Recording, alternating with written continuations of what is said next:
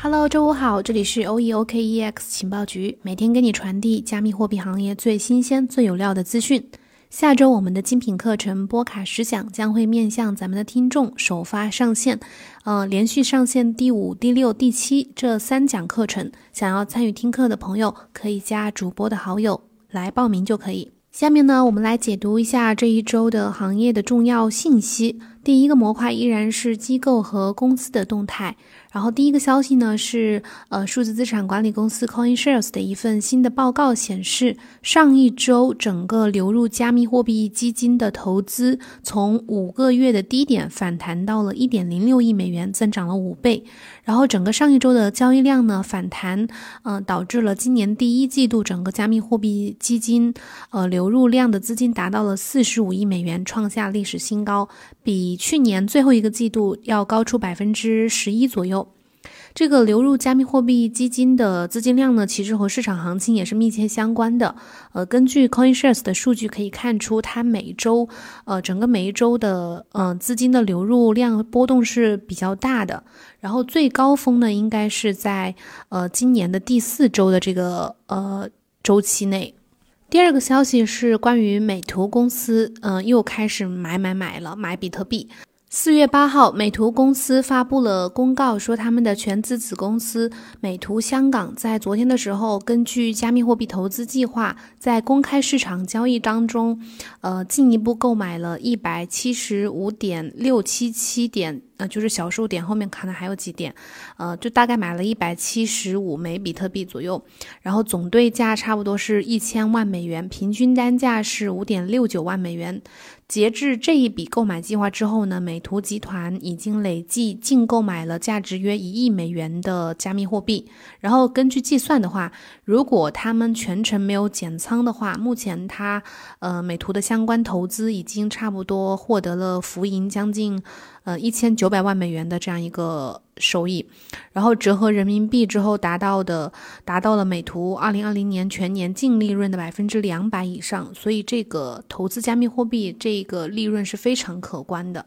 第三个消息呢是，呃，根据 CoinDesk 的昨天的一个消息，道富银行宣布，他们的交易技术部门正在和总部位于伦敦的一个 Pure Digital 公司，就是一个呃外汇交易界的一个基础设施提供商吧，这样一个公司，然后进行合作，打造一个以机构为中心的数字货币交易平台。两家公司表示呢，经过对数字资产领域的进一步探索，呃，他们两家预计会在今年的中。旬左右，中期左右开始进行加密货币交易。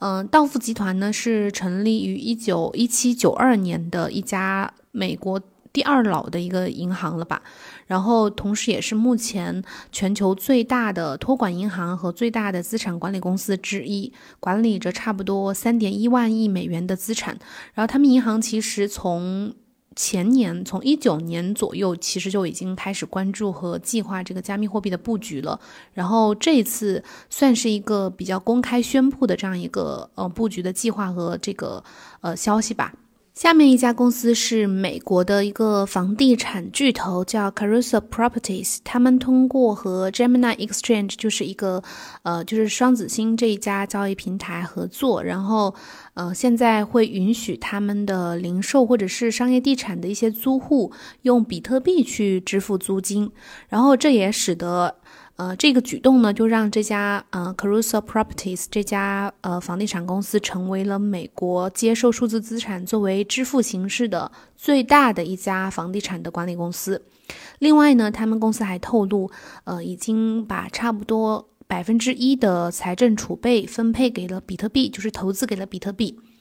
如果再过五年、十年，我们再来看这些，嗯，持有比特币的公司的数量，一定会是一个很有趣的数据，因为我们每周都可以看到，嗯，大公司啊，或者说机构啊，在呃投资比特币，或者说接受比特币作为支付方式的公司，是真的越来越多了。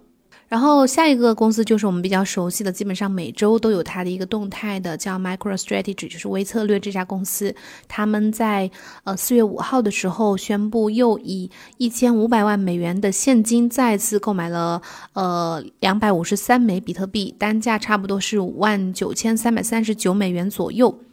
截至到呃，差不多四月五号的时候，把他们一共就是 MicroStrategy 这家公司一一共以二十二点二六亿美元的价格，呃，收购了九万一千五百七十九枚比特币，平均的成本差不多是两万四千三百一十一美元。它这个成本其实还算比较低的了，在这个上市公司里面。呃，然后这家公司呢，就是微策略这家公司，其实目前，呃，仍然是持有比特币数量最多的上市公司。然后，另外他们家他们公司的创始人 Michael Saylor，目前也是作为加密货币亿万富翁之一，入围了福布斯二零二一年的年度榜单。第二个模块，我们来看一下加密货币市场。第一个呢是，呃，一个关于比特币闪电网络节点的这样一个数据，在主要的加密货币交易所和一些支付应用程序采用了。呃，闪电网络技术之后呢，闪电网络节点的数量在不断的上涨。去年四月份的时候，这个闪电网络节点的数据数量是差不多五千个左右。然后根据 Bitcoin Ventures 的数据显示，在不到一年的时间里面，呃，差不多三月二十四号的时候，闪电网络的节点数量突破了一万个。然后之后就一直在涨，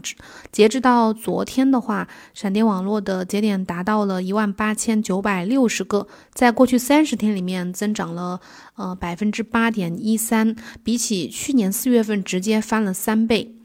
闪电网络它从呃诞生到现在的话，不仅它其实它进度是比较缓慢的，而且有出了很多漏洞。嗯，但是虽然说我们近期看到了闪电网络节点数量在不断的增加，但是呃本轮牛市当中它基本上是没有发挥太大的作用的。就是它究竟能对比特币网络拥堵产生什么样的缓解作用，这个还仍然是个问号。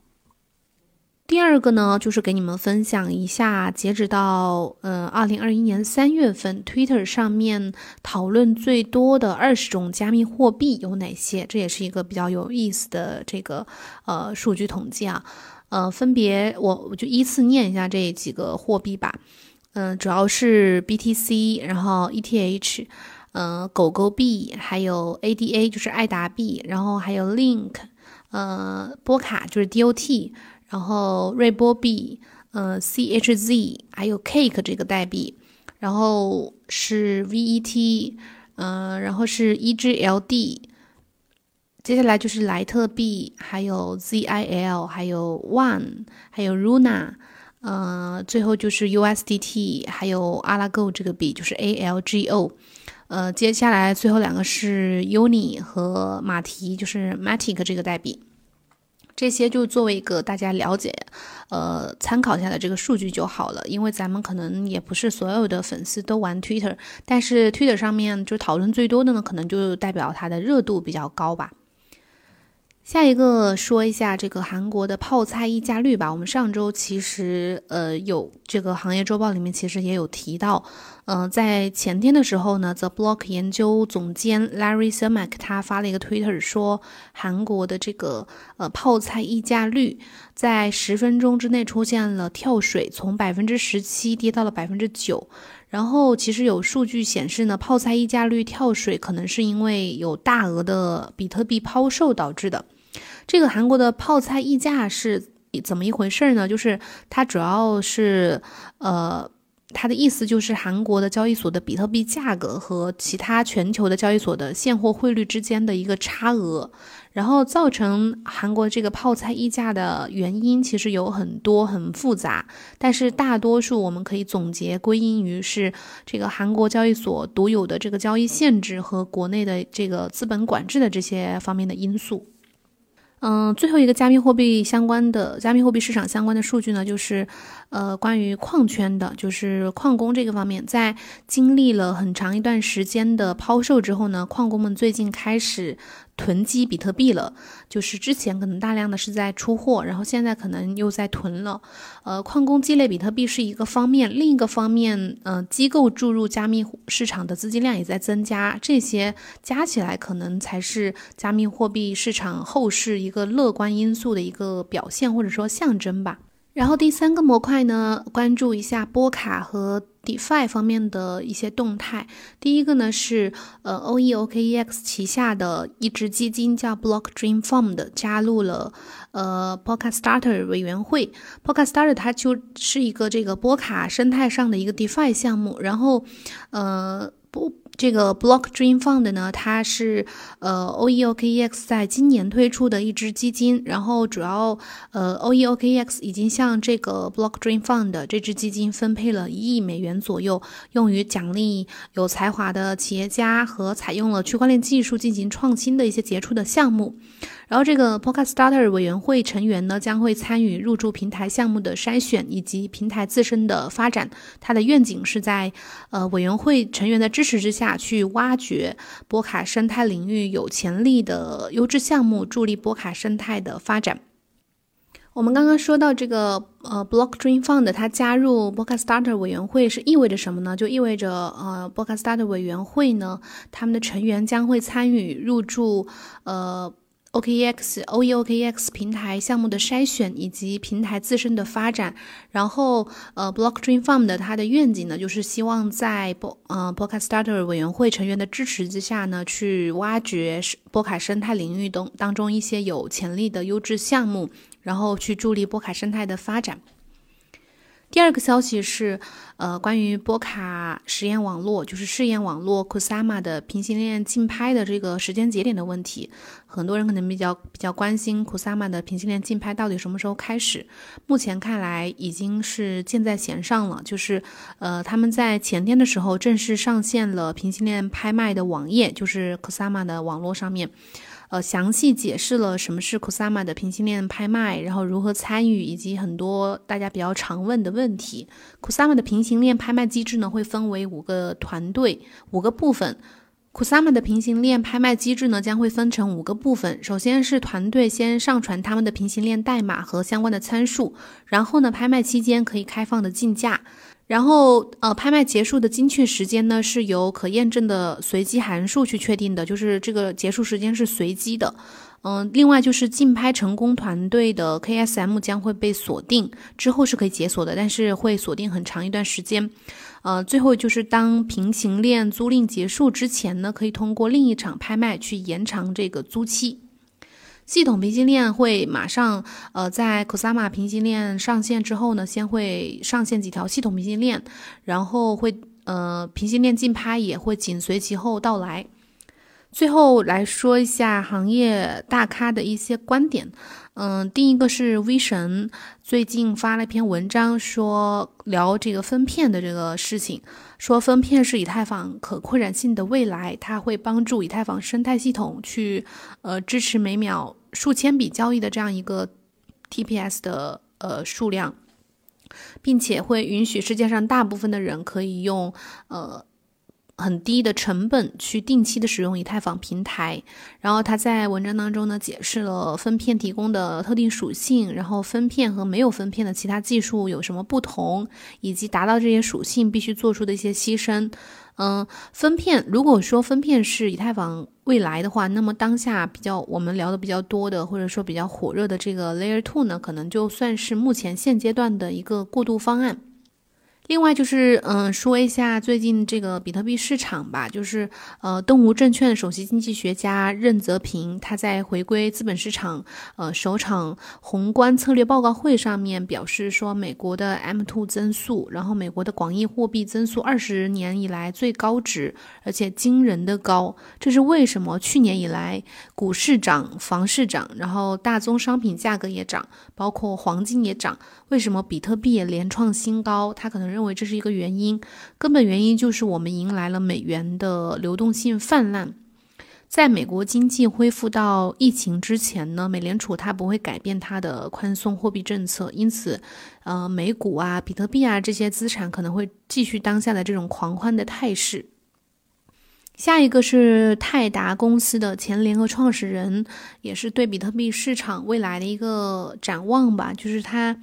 呃，说市场目前正处于比特币减半牛市的后期，这将是比特币资产到二零二二年可能飙升到十万美元以上的主要原因。然后从历史上看呢，在接下来的十二到十二、十八个月里面，每当这种情况发生的时候，比特币的涨幅可能在百分之三百到百分之五百之间。就是他这个观点可能还是参考以前的历史经验啊，就是历史规律。可能他觉得在那个比特币减半的呃之后的十二个到十八个月里面。会出现这种类似的涨幅。如果说涨百分之三百的话，那比特币的价格可能会达到二十四万美金；如果涨百分之五百的话呢，可能是达到三十六万美金。这个就还是让时间来验证吧。最后一个是来自这个美国亿万富翁，然后也是 NBA 达拉斯独行侠的呃球队的老板马克库班的一个观点。他认为，比起比特币呢，以太坊是更好的价值储存手段。嗯，以太坊在他眼中更具吸引力。然后他认为，比特币的实用性其实比不上以太坊，像多功能性也会让嗯以太坊成为更好的一个价值储储存手段。与比特币相比呢，以太坊它的应用范围确实明显要广泛很多，呃，也支撑起了很多应用 DApp 的这个发展。至于呃 ETH 能否超越 BTC 呢？这是这个。也是个怎么说，就是一个也不很不好说的问题，也是值得期待吧。今天我们的节目就先到这里啦，祝大家周末愉快，我们下周一再见，拜拜。